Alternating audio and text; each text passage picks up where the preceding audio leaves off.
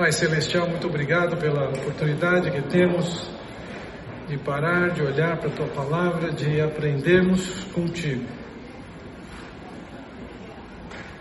Que nós possamos, nesse tempo aqui, é, sermos por ti confrontados, desafiados, repreendidos, corrigidos, para nós reproduzirmos em nós o que o Senhor planejou. Eu oro, Pai bondoso, no nome do Senhor Jesus, amém. O Gabriel me cobrou que eu fiz uma promessa na, no primeiro dia e que eu iria responder no segundo dia e eu não respondi, então vai lá a resposta. Eu mencionei que eu encontrei com um casal formado de dois viúvos. Ah, eu era amigo das, das duas famílias antes de é, no primeiro casamento de cada um deles e tive uma participação efetiva de colocar os dois juntos. E, e depois de algum tempo de casados, eu perguntei para eles o seguinte: foi mais fácil ou mais difícil a acomodação, a adaptação ao relacionamento conjugal? E um deles disse: foi fácil, foi mais fácil e o outro disse muito mais fácil. E eu perguntei, qual é a razão? E ambos disseram, não sabemos. Eu falei, eu sei. E a razão por que eu falei que diria a resposta disso no nosso segundo encontro é porque o nosso segundo encontro, e a bem da verdade que nós vamos fazer no começo dessa aula de hoje, da, da próximo encontro, é, tem a ver com o caráter. E o que eu estou querendo dizer é que um caráter trabalhado por Deus, e é o que eu entendo daqueles dois, faz com que as coisas sejam muito mais simples, muito mais fáceis. Enquanto que o caráter que ainda não está transformado traz problema, e não só isso, cria problemas onde não tem. Então, Vamos agora à nossa terceira e sétima bem-aventurança, que diz: Bem-aventurado manso e bem-aventurado pacificador. Vejam, ah, quando falamos em manso, nós, essa tradução aqui está dizendo bem-aventurados os humildes, mas vamos, vamos escolher a palavra manso aqui, são duas traduções possíveis, pois eles receberão a terra por herança. Dentro do ambiente de Israel existiam grupos diferentes. Alguns com mais viés político, alguns com viés religioso, ah, alguns com, com um viés de terrorista. Então, nós podemos encontrar, por exemplo, os saduceus, que era uma elite, pessoas ricas e pessoas que tinham posição política forte. Uh, existiam os fariseus que eram religiosos bastante radicais, mais radicais que eles tinham no deserto os essênios. E, por fim, tinha também os zelotes, que eram um grupo de praticamente terroristas que, e nacionalistas que faziam de tudo e terrorismo para se libertarem do poder de Roma. A visão deles é que o país ainda que tivesse naquela condição, não estava subordinado a ninguém. E cada um deles tinha criado uma expectativa do Messias que viria. Veja, os zelotes queriam um Messias militar, fariseus, um milagroso, essênios, um monástico, saduceus, um materialista, e Jesus nos disse e nos deu um Messias humilde. Ele disse: Eu sou manso e humilde de coração. Então, o texto que diz bem-aventurados os mansos usa a palavra que ele diz: Eu sou manso e humilde de coração. E essa orientação para eles de como seria o Messias, de como foi o Messias, é uma orientação que acaba sendo dada para nós também de como nós devemos ser. E nós vamos encontrar várias passagens nas Escrituras que dizem: sejam completamente humildes e dóceis. Efésios capítulo 4. Tito capítulo 3, sejam pacíficos, amáveis e mostrem sempre verdadeira mansidão.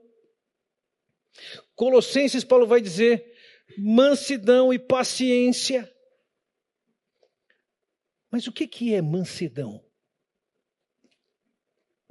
A palavra mansidão, do grego praus, pode ter as seguintes traduções: gentil, meigo, cortês, poder sob controle, auto-esvaziar-se, auto-humilhar-se. A ideia é uma pessoa mansa não é uma pessoa que não tem poder de reação, mas antes é uma pessoa que tem poder de retalhar, poder de, de destruir, poder de se vingar e decide e consegue não fazer. Isso aqui é manso.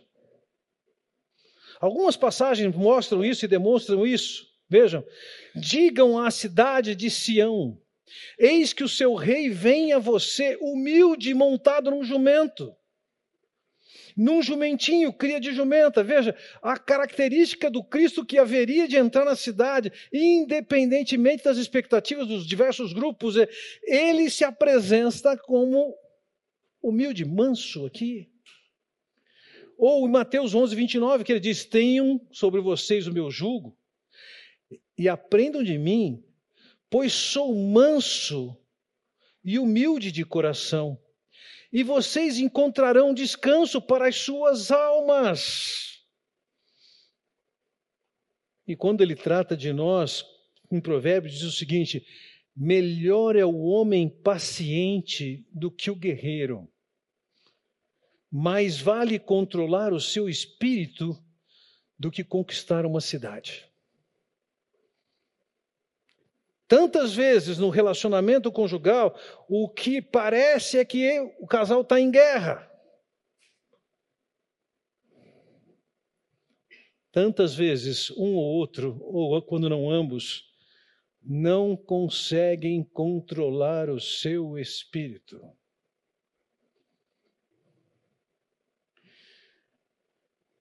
Eu me lembro de uma certa ocasião, eu mencionei isso para vocês, de com um casal ter que intervir para parar as agressões físicas. Já tive a experiência de tirar um revólver de alguém e levar para casa. Ainda hoje, eu recebi uma convocação para ser testemunha num julgamento, uma disputa de um casal que já tentei ajudar no passado. Esse clima de guerra, de descontrole, ele está dizendo: é melhor o homem paciente do que o guerreiro. Mais vale controlar o seu espírito do que conquistar uma cidade. O que, que é a ideia do manso? É, é usual falar de manso como um potro domado. Ele tem poder de reagir, de fugir, de derrubar, de dar coice, mas ele foi treinado a não fazer isso. Ele tem poder. Qualquer animal, cavalo, que quiser se livrar do seu, daquele que está sentado sobre ele, ele, ele consegue fazê-lo. Ele tem força, tem recursos para fazer isso. Entretanto, ainda que ele tenha poder de fazer isso, ele não faz isso. E, e, nós vamos ver isso no próprio Senhor Jesus Cristo. Veja o que diz em 1 Pedro, capítulo 2, versículo 21, depois que ele, ele, ele fala essas palavras, depois que ele diz o seguinte: vocês foram chamados, pois também Cristo sofreu no lugar de vocês, deixando-lhes exemplo para que sigam os seus passos. Ele não cometeu pecado algum e nenhum engano foi encontrado em sua boca. Quando insultado, não revidava, quando sofria, não fazia ameaças, mas entregava-se àquele que julga com justiça. Veja, a característica aqui do Senhor Jesus, que Ele está dizendo, é um exemplo para vocês. Ele está dizendo, quando insultado, não revidava. Quando sofria, não fazia ameaças, mas entregava-se àquele que julgava retamente. Ele tinha poder de fazer essas coisas? Tinha. Quando alguém faz a declaração lá, se tu és o filho de Deus, desce daí da cruz. Ele tinha poder de fazer isso. E ele não o fez porque ele tinha um propósito, cumprir com a vontade do Pai. Então, ser manso é ter poder de retalhar, de ameaçar, de agredir, mas ter o controle e não fazer isso. Lógico, isso vai trazer consequências para a pessoa. E daqui a pouco vocês vão poder considerar quais são as implicações disso num relacionamento. Não é difícil de pensar. Mas eu quero pular então para a segunda expressão de hoje. Bem-aventurados os pacificadores, pois serão chamados filhos de Deus. Veja, Alguém que é manso, que abre mão de reagir como poderia, mas entende que não deve. E resignadamente se entrega a Deus, dizendo: O Senhor vai fazer justiça e não eu. E vocês ouviram uma mensagem sobre isso ainda ontem, preciosíssima. Alguém que é manso tem qualificações para ser um pacificador. Em primeiro lugar, é, é um pacificador no próprio relacionamento. É relativamente fácil gerar confusões. Eu venho de uma família, deixe-me contar um evento, uma certa ocasião, eu não estava presente nesse evento, é, eu estava viajando e pregando numa aldeia indígena, mas na casa dos meus pais, minhas irmãs estavam reunidas e minha família estava ali. E, e tinha também algumas pessoas visitando e, e alguma conversa entre minhas irmãs. Uma, uma das pessoas que visitavam disse assim: Nossa, parece que eu estou sentindo assim flechas passarem sobre a minha cabeça. E uma das minhas irmãs disse o seguinte: mantém sua cabeça baixa. Eu venho de uma família que estava sempre pronta para dar tiro. Sempre pronta. Mas nós somos chamados para sermos, além de manso, pacificadores. Deus é chamado de Deus da paz. Jesus é chamado do príncipe da paz. Eles mesmos é que oferecem para nós a paz com Deus. É o Senhor Jesus que leva o nosso castigo para nós estarmos pacificados com Deus. Na esfera humana, existe um lugar que é conhecido por bastante paz. Chama-se cemitério. Ali ninguém está brigando com ninguém. Mas entenda, o ideal de Deus é que, de alguma maneira, nós sejamos tratados e de tal forma sejamos transformados que a nossa característica é ser pacificador.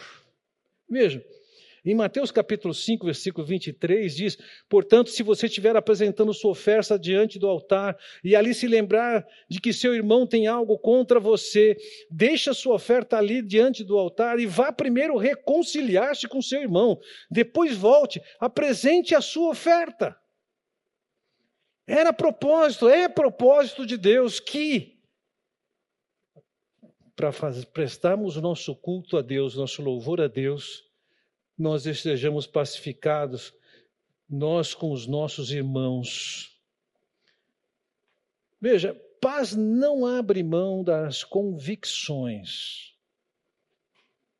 Paz não abre mão de chamar pecado de pecado mesmo. Paz não abre mão de confrontar o erro. Paz está ligada à justiça. E lógico, se nós formos íntegros, justos e retos, naturalmente nós temos paz com Deus. O que não necessariamente significa paz nos relacionamentos humanos. Eu disse, Jesus foi o príncipe da paz e ele não evitou conflito algum. Agora, nos nossos relacionamentos, entendamos isso, nós podemos, através da nossa vida e conduta dentro de casa, promover e estabelecer um clima de paz, ou podemos estabelecer um clima de guerra. E veja, esse texto de Mateus está dizendo: você tem um o irmão tem alguma coisa contra você, você tem alguma coisa contra o seu irmão, isso tem que ser resolvido. Não há espaço na perspectiva e no plano de Deus para que nós estejamos ignorando o conceito que Deus está nos dando de paz. Vejam, uh, o texto de. Infelizmente não tenho aqui, Romanos capítulo 12, versículo 18, mas nós vimos isso ontem de manhã e de noite. Diz: façam todo o possível para viver em paz com todos. E eu diria para vocês, é uma boa começar com isso em casa. Durante o período da pandemia, a, a violência no lar na cidade de São Paulo alcançou níveis tão alarmantes que se pensou na proibição da venda de bebida alcoólica que potencializava essas encrencas que aconteciam em casa.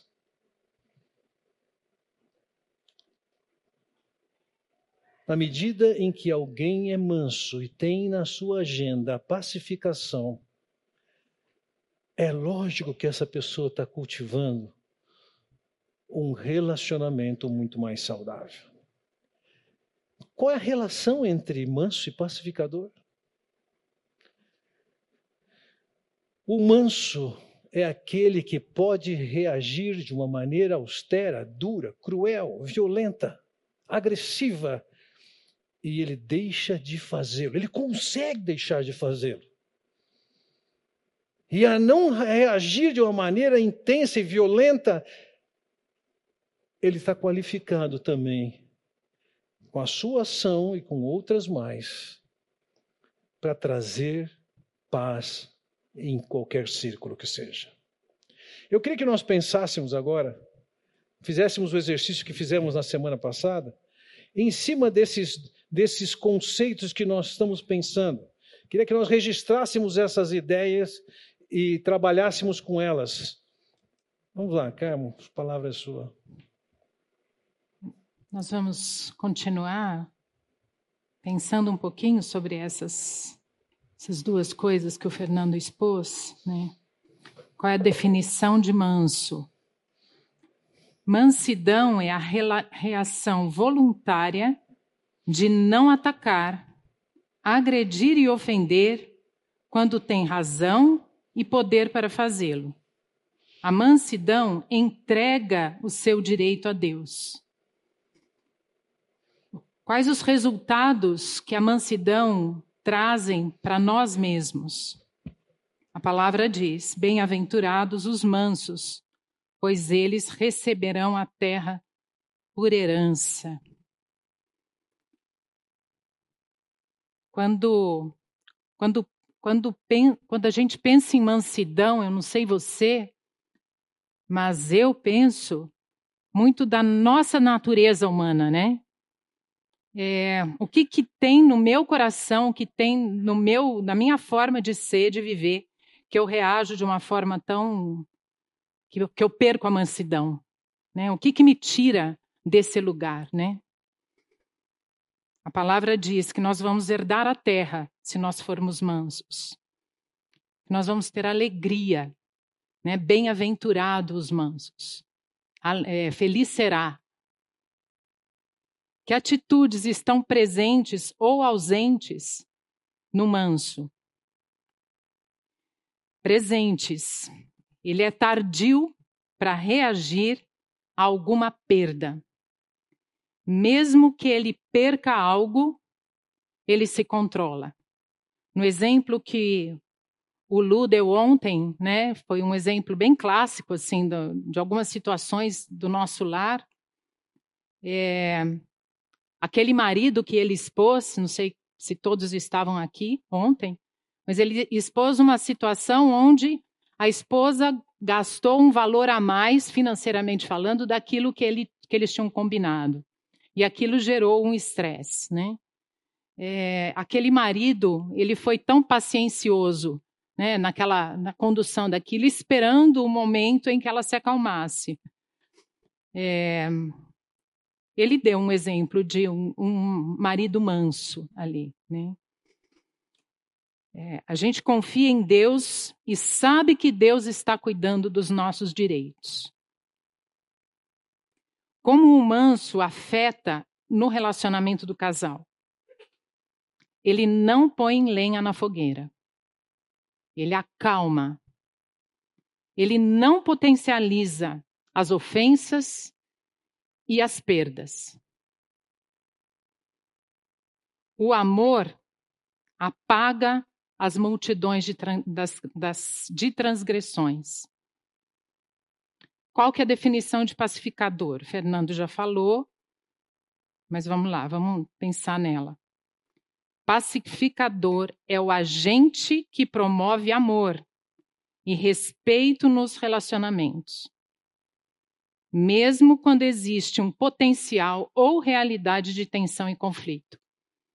Então, pacificador é aquele que o circo está pegando fogo, a casa está aquela, aquele, aquela agitação. O pacificador é aquele que, que joga água, é aquele que calma, né? Que, que vamos pensar junto, vamos encontrar uma solução juntos. Espera um pouquinho, não toma decisão agora. Vamos, vamos analisar todos os pontos. Que resultados isso gera? A palavra diz que bem-aventurado os pacificadores, pois, são, pois serão chamados filhos de Deus. Ele se identifica com Deus. Ele olha para esse Deus poderoso, amoroso, misericordioso, que nos, que nos redime do nosso pecado, e ele se espelha nele que atitudes estão presentes ou ausentes no pacificador. Ausentes. Qualquer opinião ou atitude se transforma em discussão. Qualquer coisa é motivo para briga. O não pacificador, ele é reativo. Com crítica, com disputa, com justificativa. Ele está sempre querendo justificar uma ação. E ele não deixa nem o outro terminar de falar. Ele já vai interrompe qualquer fala. Ele arruma encrenca com qualquer coisa. Ele é casuísta. O pacificador, ele é tratável. Ele ouve. Ele reconhece o seu erro. Ele reconhece que aquele momento não é momento daquele tipo de conversa ou discussão. Ele sabe o momento de parar. Como o pacificador afeta um relacionamento do casal?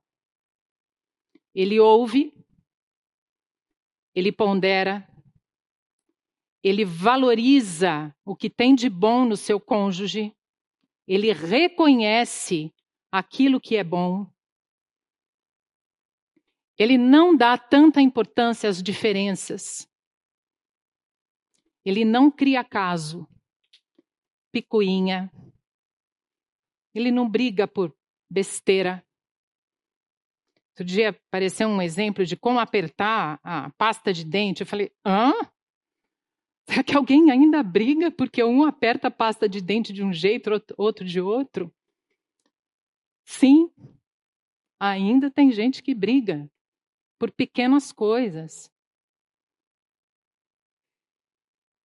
Desvia o furor e a indignação do outro.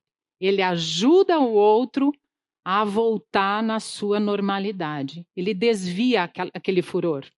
Ele consegue ver naquele momento qual que é o ponto legal positivo. O que que poderia ter sido, o que poderia ter acontecido se a reação fosse outra. Eu me lembro de uma situação que eu vivi o ano passado, de, um, de uma mensagem no meu WhatsApp, aquilo me tirou do meu normal. Acho que o Fernando nunca me viu daquela forma. Mas a forma como ele lidou, como ele me, me deu a segurança, como ele foi pacificador, aquilo sumiu e eu consegui dormir. No dia seguinte, mais calma e mais entendendo melhor o que tinha acontecido, as coisas foram se encaixando. Mas a presença dele e o que ele fez comigo naquela hora foi fundamental. Foi fundamental para que eu voltasse à minha normalidade. Esse é o pacificador. É isso que ele faz com a gente.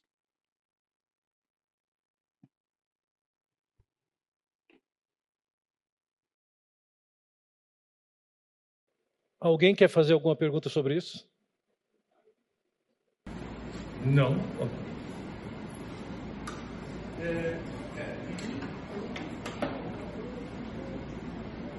Pacifica aí primeiro Davi, depois você pergunta.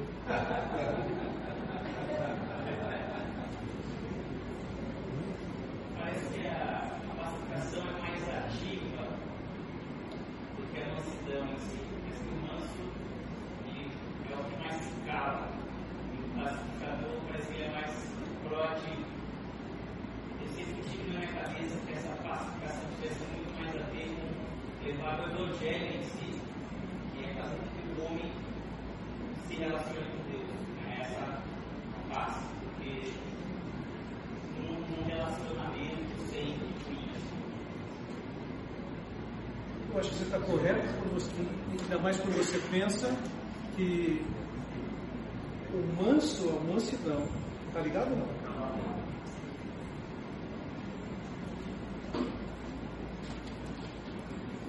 Quando você pensa que a mansidão é o fundamento para a pacificação.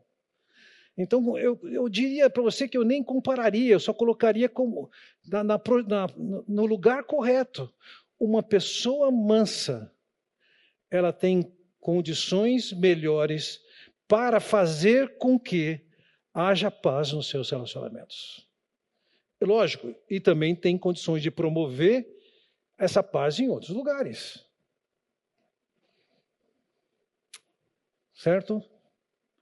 Deixe-me entrar então no assunto de hoje.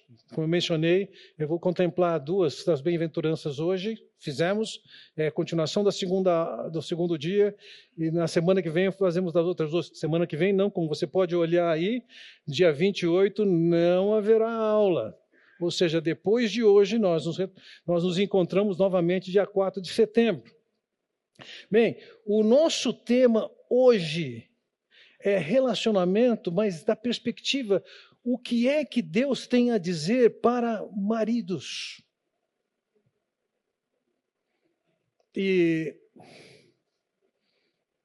e entenda isso, o que nós estamos vendo aqui não faz parte do senso comum. Isso aqui faz parte do que é revelação de Deus. Veja, olha o que é dito em Efésios capítulo 5. Porque o marido é o cabeça da mulher, como também Cristo é o cabeça da igreja. Sendo este mesmo o salvador do corpo. Por uma decisão e design divino, Deus estabeleceu que um homem é um cabeça, isso significa ele tem a liderança do relacionamento com a sua esposa.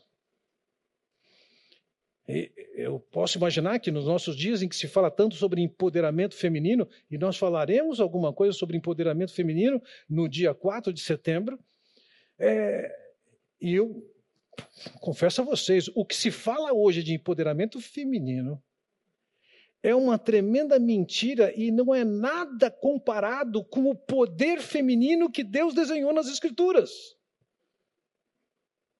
O que Deus desenhou nas Escrituras para uma mulher é muito mais do que qualquer movimento feminista esteja buscando hoje. Veremos lá na ocasião. Entretanto, veja que aqui existe da perspectiva de Deus uma liderança masculina. E o que que não é isso?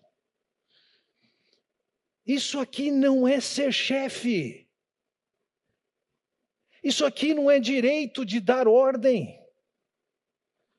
Liderança significa saber onde quer chegar e levar os seus liderados até onde você sabe que tem que chegar. Se um homem não consegue liderar a sua esposa, em primeiro lugar, ele tem que olhar para si mesmo. Esse homem tem que ter um projeto de lar, um projeto que envolve a sua esposa, e ele deve saber conduzir esse grupo a isso.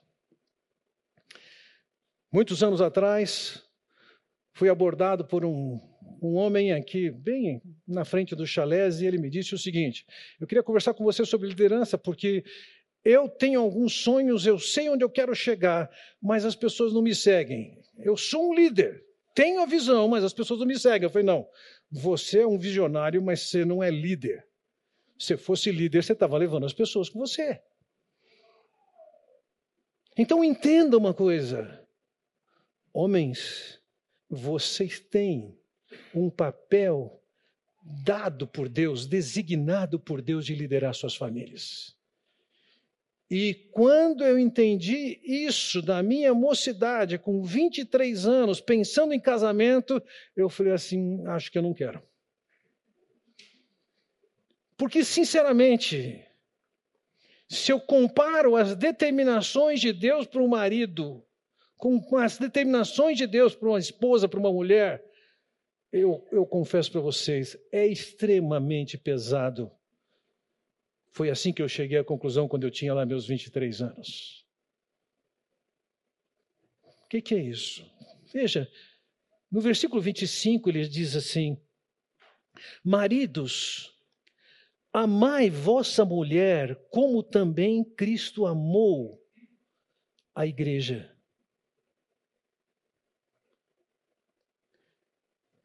Quero chamar sua atenção para duas coisas aqui. A primeira delas é que o marido tinha que amar como Deus amou. A referência dele é como Deus amou.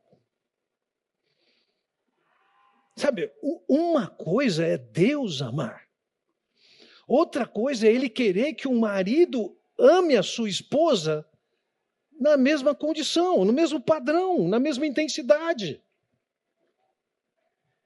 Então vamos considerar isso.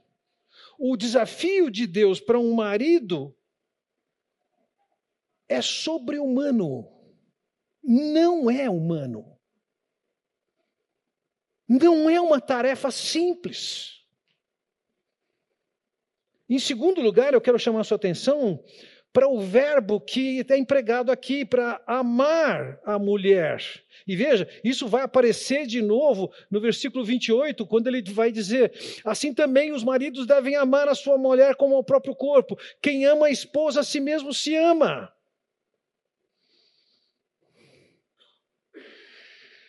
Os gregos e o Novo Testamento foi escrito, a carta que nós estamos lendo aqui foi escrita em grego, e, e, é bom a gente lembrar o seguinte: os gregos tinham cinco palavras diferentes que servem para descrever amor. Cada uma delas, elas podem ter algum nível algumas, entre algumas delas de sinonímia, mas o fato é o seguinte: elas contemplam coisas bem distintas. E quando aqui diz que o marido deve amar a mulher, o verbo empregado é o verbo agapau, do substantivo agape, que talvez você tenha mais familiaridade. E esse é um amor que era muito pouco empregado pelos gregos.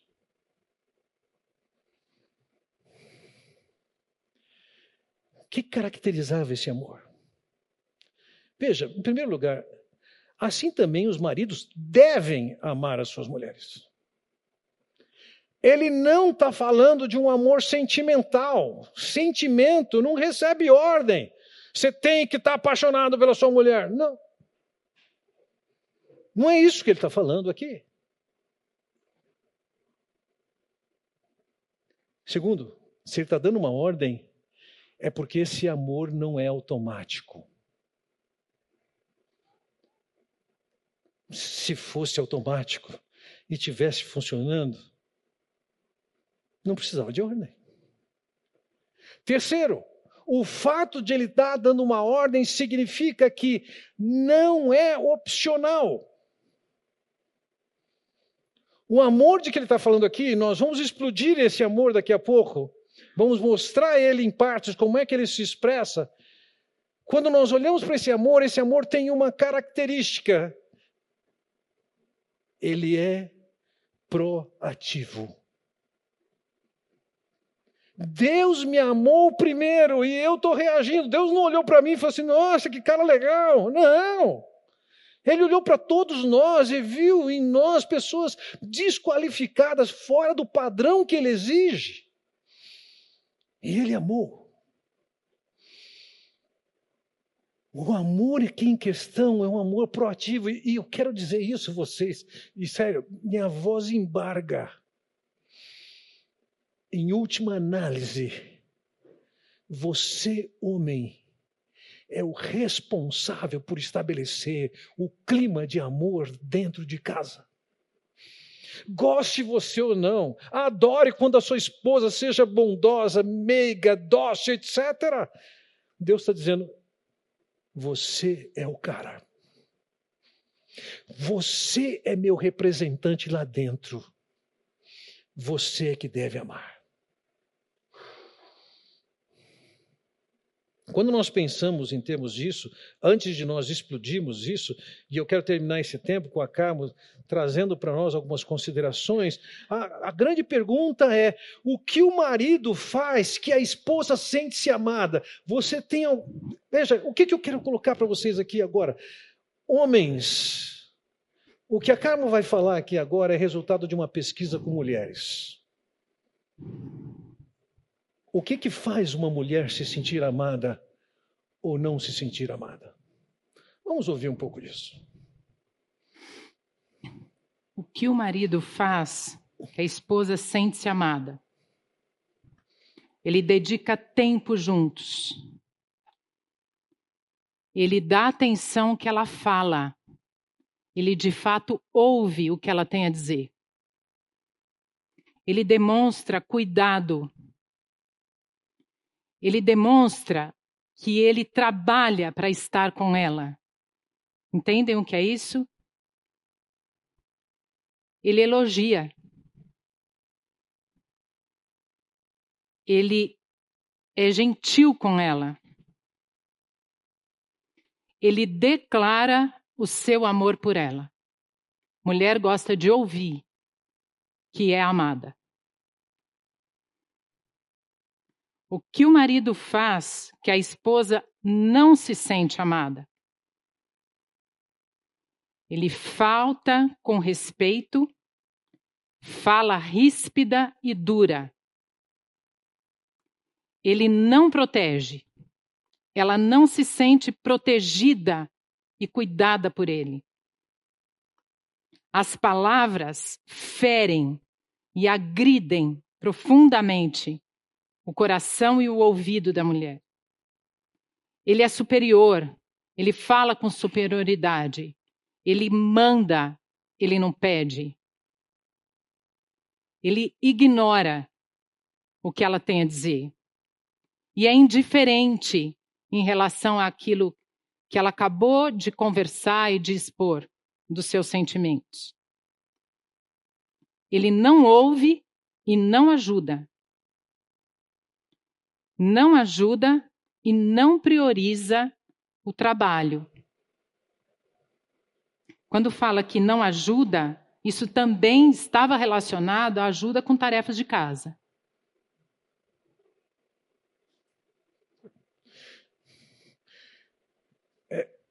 Eu, eu, chego a pensar que vocês mulheres poderiam acrescentar alguma coisa que faz se sentir mais amada ou menos amada, ou amada ou não amada.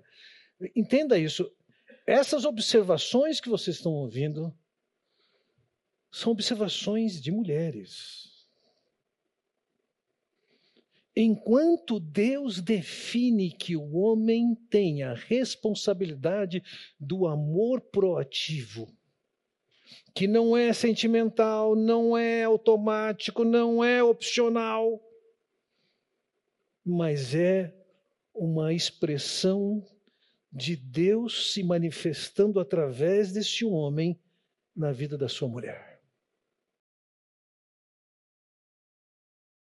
Suponho que, na medida em que nós nos deparamos com a maneira como as Escrituras escrevem, que um marido deve amar como, a, como Deus nos amou, isso é para tremer a perna. Eu sei que alguns hipócritas, né? Como. Não, nem vou citar nome. É, já disseram isso para mim, alguma coisa disso. Tudo isso eu tenho cumprido desde a minha mocidade. Tem um outro fariseu nas Escrituras que, que tinha essa visão de si mesmo. Mas quando nós explodimos e entendemos um pouco mais do que isso significa, as coisas ficam mais delicadas ainda. Então eu quero olhar para vocês, com vocês, para esse amor e pensarmos nas ações que esse amor promove na vida da esposa, a mulher amada. E a primeira ação que eu estou chamando aqui é a de glorificar. Veja, o texto vai dizer em Efésios 5, 27, para apresentar a si mesmo igreja gloriosa, sem mácula, nem ruga, nem coisa semelhante, porém santa e sem defeito. Ou seja, Cristo ama a igreja de uma maneira que é trazer glória para ela trazer santidade para ela, trazer alguma, de alguma forma embelezamento, que ele diz, sem mácula, nem ruga, nem coisa semelhante, porém santa e sem defeito. De uma outra maneira, e focalizando um outro aspecto, ele diz no versículo 26: para que a santificasse, tendo-a purificado por meio da lavagem de água pela palavra Cristo amou a igreja trabalhando para que ela seja santa e gloriosa. Um marido que ama a esposa como Deus estabelece que deve amar, ele é um marido que vai trazer para sua esposa santidade e glória. Veja, no versículo 27 ele diz: para apresentar a si mesmo igreja gloriosa, mais adiante ele diz: porém santa e sem defeito. Perceba uma coisa. Você pode querer que a sua esposa seja a mulher ideal, a mulher maravilha. E o que ele está dizendo aqui é o seguinte: a mulher maravilha é resultado da ação de um homem que a ama como Deus amou. O homem, ele tem um papel, uma responsabilidade de trabalhar na vida da sua esposa de tal maneira que ela cresça, seja aperfeiçoada, seja embelezada, seja glorificada, seja santificada pensando em dar glória para essa mulher, Quero focalizar com vocês um pouco o texto de 1 Pedro, capítulo 3, versículo 7, que diz o seguinte: Maridos, vós igualmente vivei a vida comum do lar, com discernimento e tendo consideração para com vossa mulher, como parte mais frágil, tratai-a com dignidade. Glória. Respeito.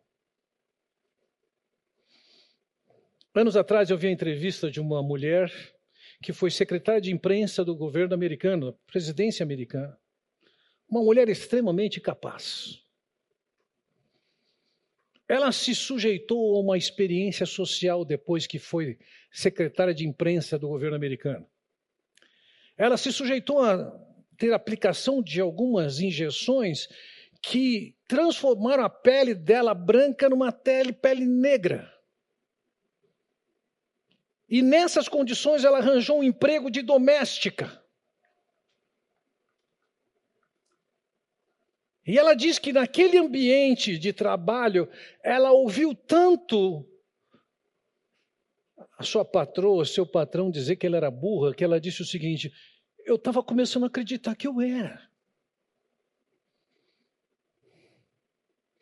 E a conclusão do trabalho que ela fez foi: a gente acaba se tornando aquilo que as pessoas esperam que a gente seja. O que que você espera que a sua esposa seja? A maneira como focaliza-se isso é tratá-la com a dignidade, com glória, com santidade, é tratá-la de tal maneira com respeito que você provoca resultados na mudança dela. No caso aqui, glorificar, honrar, tratar com dignidade é muito diferente de ficar cobrando e jogando na cara.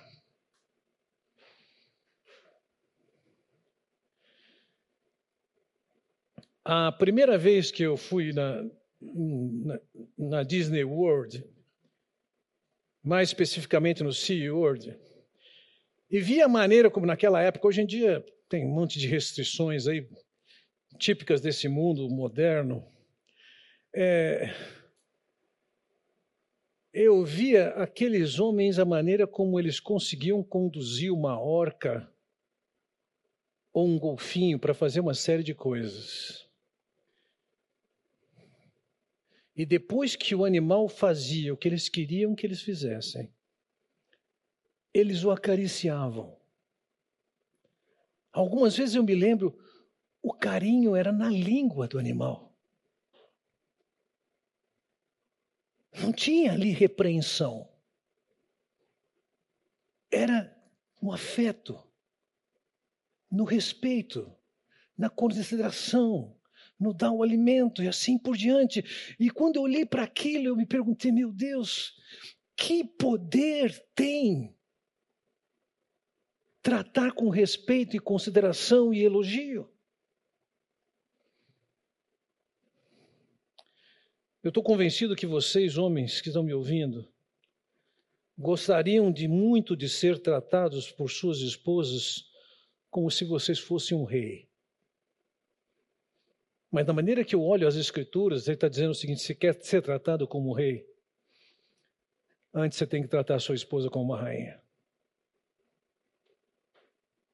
Respeito, glória, santidade. Isso envolve entrega, renúncia. Isso envolve, se você tem que exortar e falar de alguma coisa que está errado, escolher muito bem as palavras, porque você tem o poder de destruir ou de edificar. Você tem o poder de querer fazer questão de certas coisas em que ela se molde, se adapte a você. Você tem o poder de manter alguns ressentimentos por ofensas objetivas ou por coisas que você se sentiu objetivo, é, ofendido porque as coisas não aconteceram como você queria que acontecesse.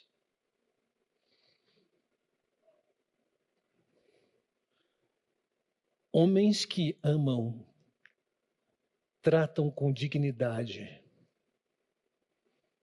com respeito, com consideração.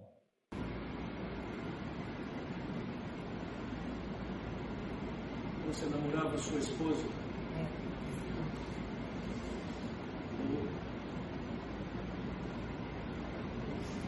Quando você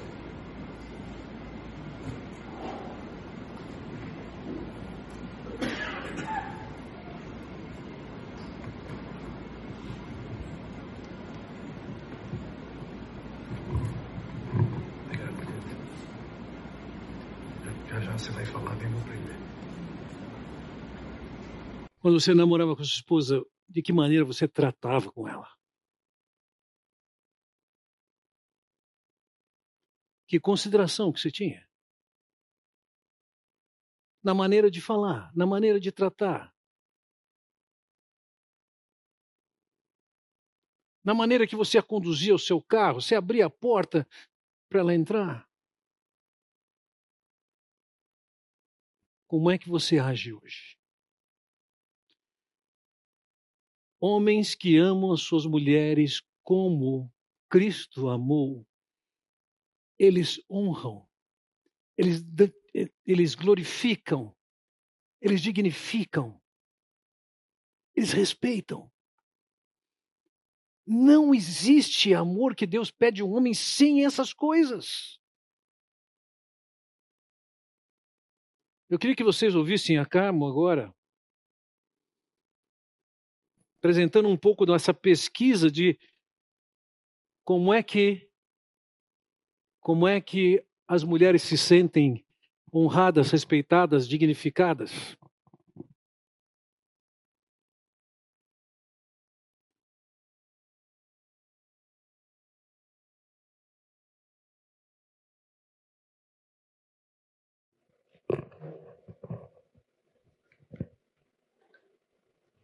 Tá ligado? Tá. Como o marido age que a esposa sente-se honrada, com amor e com educação. Faz elogios a ela, se necessário, em público. Reconhece aquilo que ela faz, o seu trabalho, as suas, as suas, é, seus afazeres. Honra, é fiel, é carinhoso e é gentil. Apoia seus sonhos,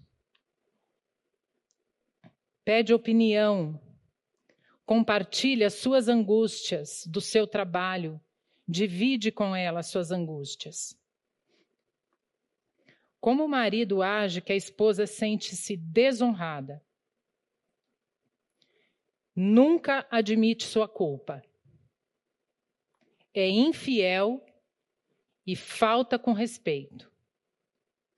Fala palavrão, grita, usa o tom da voz para intimidar dá respostas atravessadas, menospreza e é egoísta. Desvaloriza o que ela faz e a diminui na frente dos outros. Destrata e humilha. Quando não ouve as opiniões dele, ele simplesmente a ignora.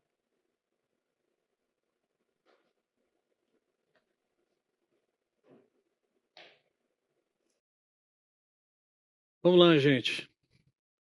Eu tenho uma expressão que os pastores mais jovens que trabalham comigo, há algum tempinho eles já, eles já sabem o que significa. Eu faço o seguinte gesto para eles algumas vezes.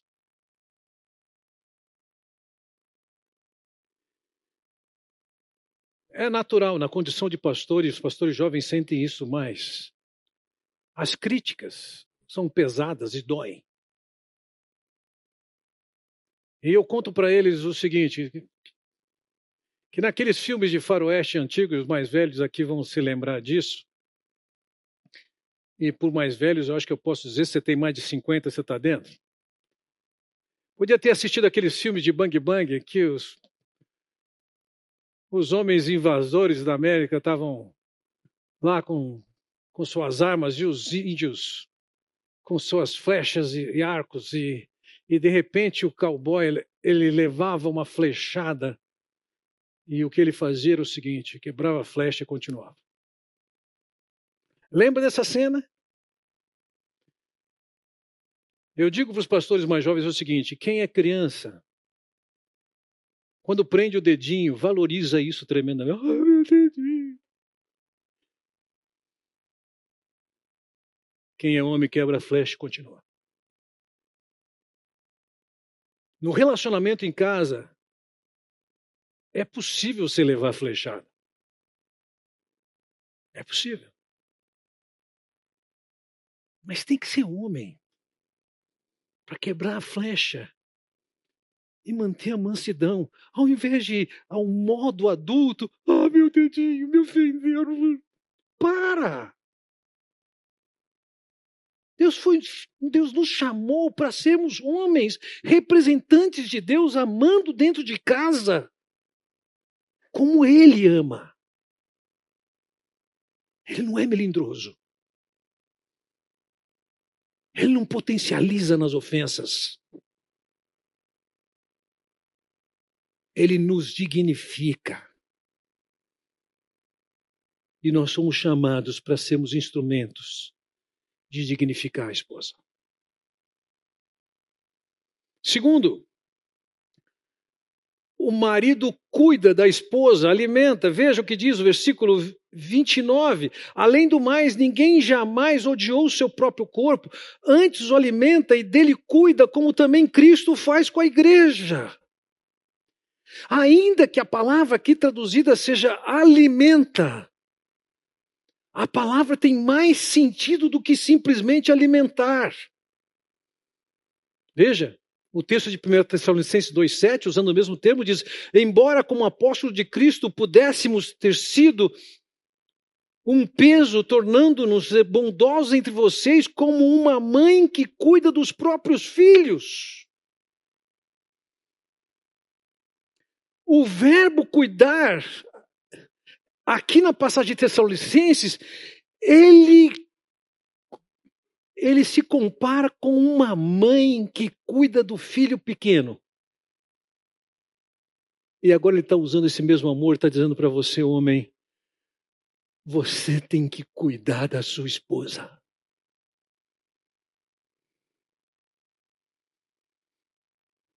O que, que isso envolve? Cuidar significa, por exemplo, cuidar da sua saúde. Cuidar significa bem-estar emocional. Cuidar significa envolver-se e ajudá-la nas dificuldades familiares que possa ter. Cuidar significa ajudar nas ansiedades que ela possa trazer.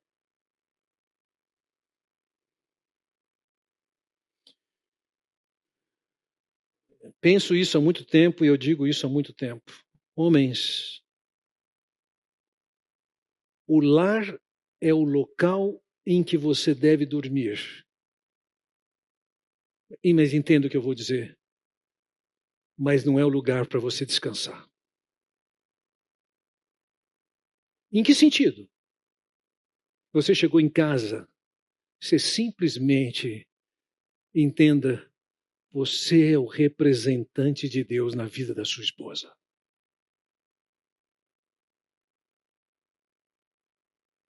E cabe a você cuidar dela.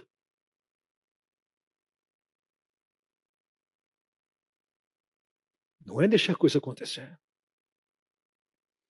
Dias atrás, a Carmo precisava de marcar um exame, tinha que fazer o exame e precisa de um acompanhante. Eu falei: se precisar, eu mexo na minha agenda, mas eu vou te levar para fazer o exame. Eu falei assim: Fernando, vivi oito anos sozinho, eu sei me virar. Eu sei que você sabe se virar, mas depois de oito anos sozinho, o que, que aconteceu? Você se casou comigo, eu tenho que cuidar de você.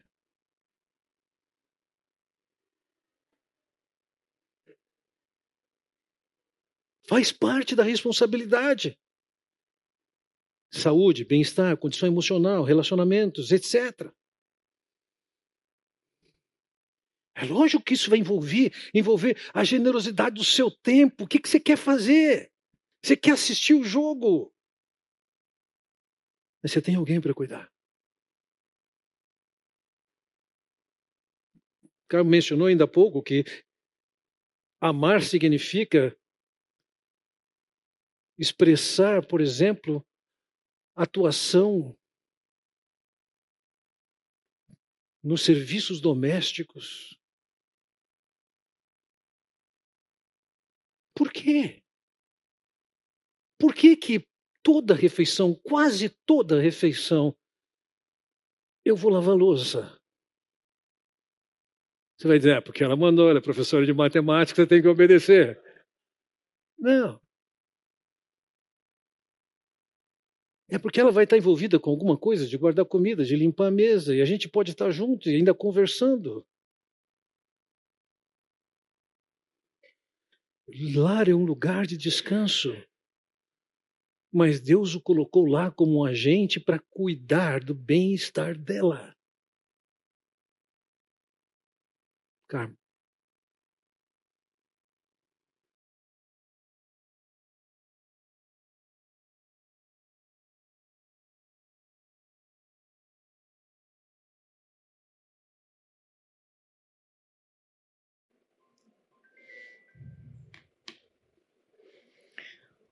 O que o marido faz que a esposa sinta-se cuidada. Ele é gentil, ele dá atenção, ele demonstra preocupação com ela e cuidado. Ele cuida da família, ele protege, ele ajuda e ele está junto com ela ensinando os filhos. Ele demonstra carinho, atenção, ele elogia e ele reconhece. Vocês podem ver que algumas falas aqui se repetem em relação a, a situações anteriores. O que o marido faz que a esposa sente-se descuidada? Descaso indiferença. Ele não conversa. Aquele tipo assim, ah, hum, uhum, uhum. Se você perguntar para ele o que foi que, ele, que você perguntou para ele, ele não sabe responder. Vocês já testaram isso? não se importa com o bem-estar. É insensível. Descaso e falta de cuidado.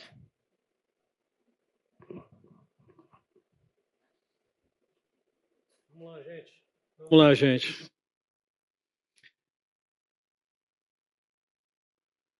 Deus definiu que o homem tem um papel de liderança e para isso ele tem um projeto de fazer da sua esposa o que Deus quer que ela seja.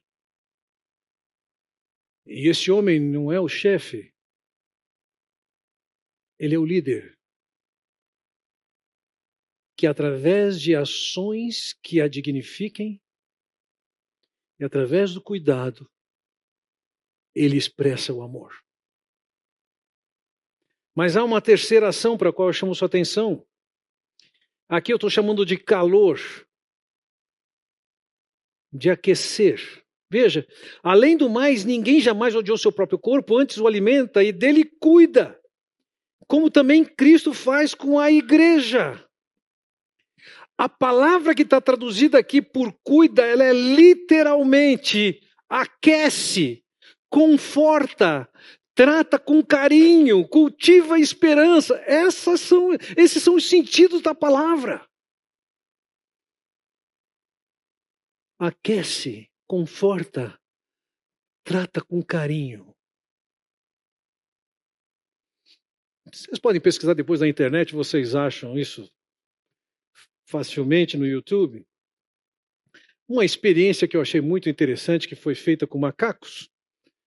É, eles colocaram um, um macaquinho dentro de uma jaula que tinha duas mães. Tinha uma mãe de metal fria, com uma mamadeira. E tinha uma mãe, macaco, de pano, aquecida, sem mamadeira. Na hora que entrava alguém no ambiente, adivinha para onde que o macaco corria? Para a mãe calorosa, ainda que não tivesse comida.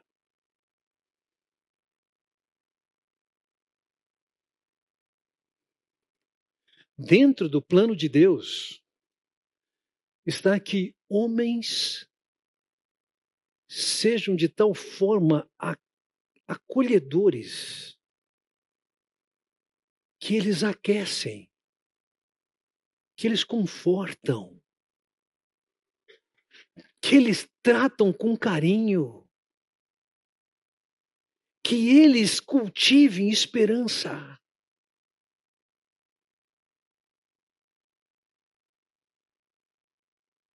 É isso que é amar como Deus ama.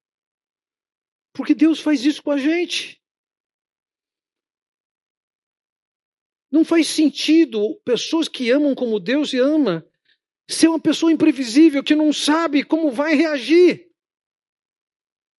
Ou se sabe que vai reagir mal. Cadê a estabilidade? Será que vai reagir com violência e agressividade? Ou será que vai ser terno, meigo? Será que as palavras são de tons ameaçadores?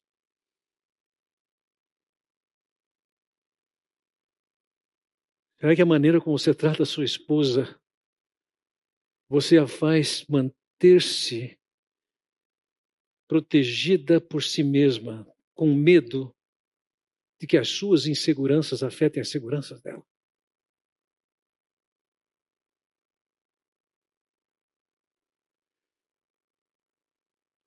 Alguns que me conhecem mais de perto sabem que eu gosto de dirigir e que eu gosto um pouco de velocidade. Eu sou o oposto do Ricardo. O Ricardo é capaz de pegar bandeirantes com um V8 e andar 60 por hora. Eu não consigo isso. Eu admiro sua capacidade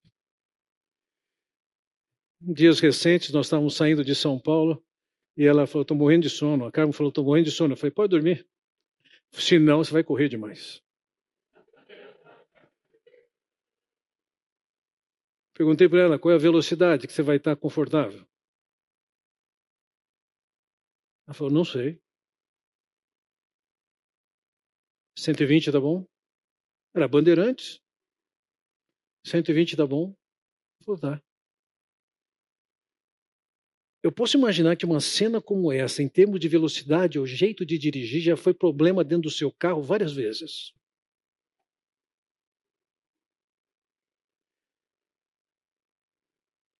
Por que não brigar por uma questão simples como essa?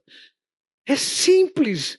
Deus o colocou como agente dele, representante dele, na vida da sua esposa, para amá-la como ele ama. Isto é alguém que a deixa confortável, que a coloca no ombro, que a acolhe, que a protege, que aquece. Escute, eu não estou falando sobre relações sexuais, nós vamos falar isso no último encontro nosso. Veja, de novo, voltamos em 1 Pedro capítulo 3, que diz: Maridos, vós igualmente vivei a vida comum do lar com discernimento e tendo consideração para com a vossa mulher. Você tem a responsabilidade de discernir, de entender o que se passa com a sua esposa, por que se passa, o que a perturba.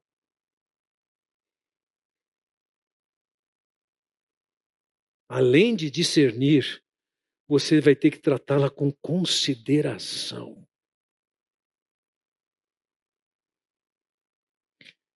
O que que o marido faz? Que a esposa sente-se segura. Vamos ouvir um pouco do que essa pesquisa que as mulheres fizeram.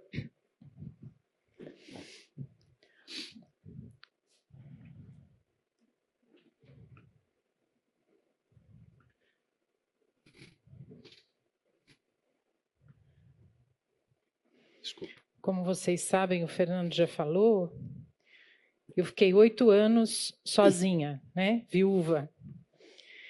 E quando me casei com ele, se existiu uma coisa que foi uma mudança tremenda na minha vida, foi perceber que a partir daquele momento eu tinha um homem que cuidava de mim. Saber que ele estava do meu lado, me protegendo, foi uma mudança radical na minha vida. E eu queria dizer isso para vocês. Não é fácil para uma mulher morar sozinha, viver sozinha, porque muitas das suas responsabilidades estão sobre as costas dela. Mas quando ela, a partir de um determinado momento, ela tem alguém para dividir isso com ela, que peso que sai dos nossos ombros. O que o marido faz, que a esposa sente-se segura. Ele se porta dignamente. Ele cuida, ele dá carinho e amor. Ele demonstra o amor e satisfação de estar com ela. Ele fala novamente, aqui aparece novamente, ele fala que a ama. Ele prova, prova, né, é, o sustento da, da casa. Ele provém, né, o sustento da casa. Isso não significa também que a mulher não possa ajudar financeiramente o lar, mas ela sabe e ela pode contar com o trabalho dele, né? O homem que trabalha, o homem que, que não é preguiçoso. O que o marido faz, que a esposa sente-se insegura. Ele se porta indignamente com outras mulheres. Eu vou repetir isso. Ele se porta indignamente com outras mulheres. Brincadeirinhas, algumas falas, algumas, algumas ações em relação a outras mulheres ferem o coração da sua esposa. Ela se sente desrespeitada. Ele acusa e faz ameaças. Falta de carinho, desinteresse e reclama de tudo.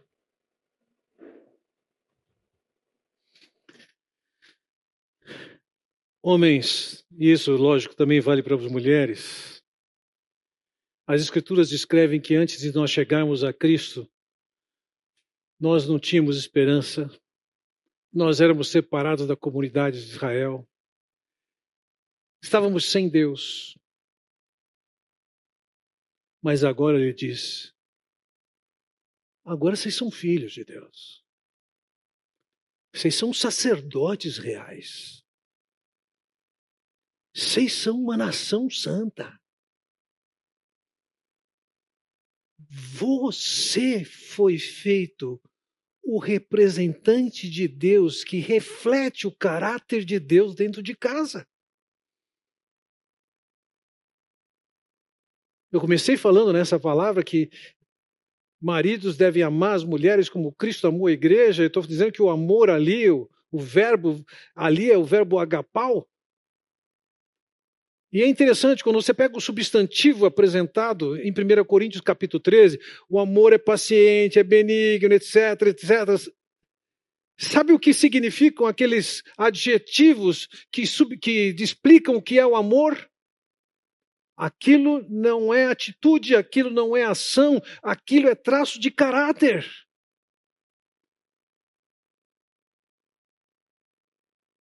Um homem é para ser a principal encarnação na sua casa de quem Deus é.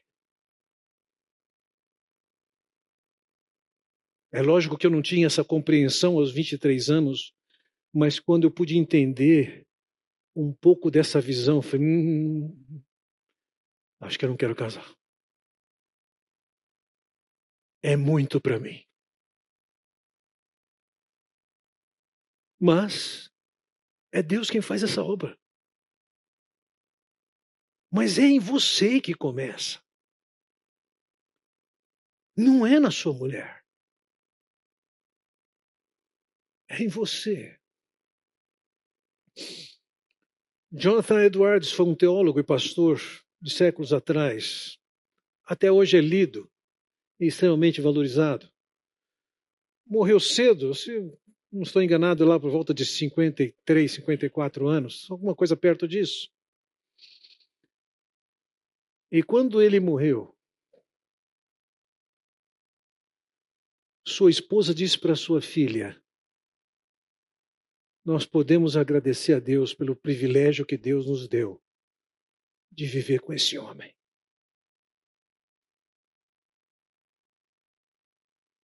O que Deus quer fazer em você e através de você é alguma coisa que a sua mulher, que outras pessoas, que seus filhos possam dizer: minha esposa, minha mãe, foi uma privilegiada por viver com esse homem. Entenda isso. Quem estabelece isso é Deus. E entenda, ele não vai pedir isso para a mulher, é para você. Literalmente, você é o cara.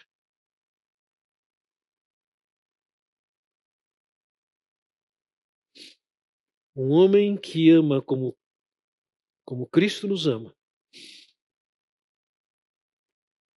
Ele trata a sua mulher com dignidade. Ele a santifica. Ele tem cuidados os mais diversos com essa mulher. E ele é um, uma fonte de calor e de acolhimento. O padrão é esse. Vamos curvar nossas cabeças.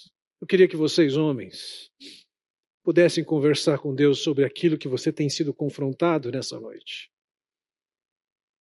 Talvez você precise de ser no seu silêncio confessar seu pecado.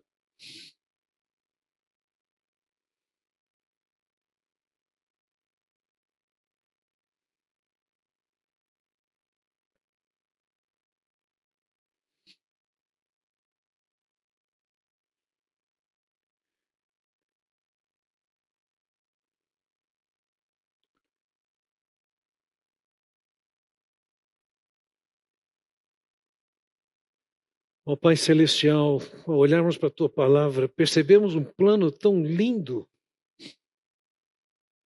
e tão além das nossas capacidades humanas e pecaminosas.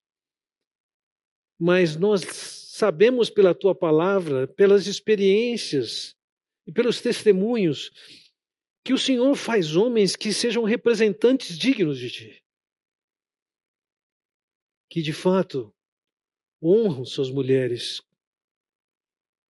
cuidam em todos os sentidos as suas mulheres e são uma fonte de calor, de consolo, de esperança para elas.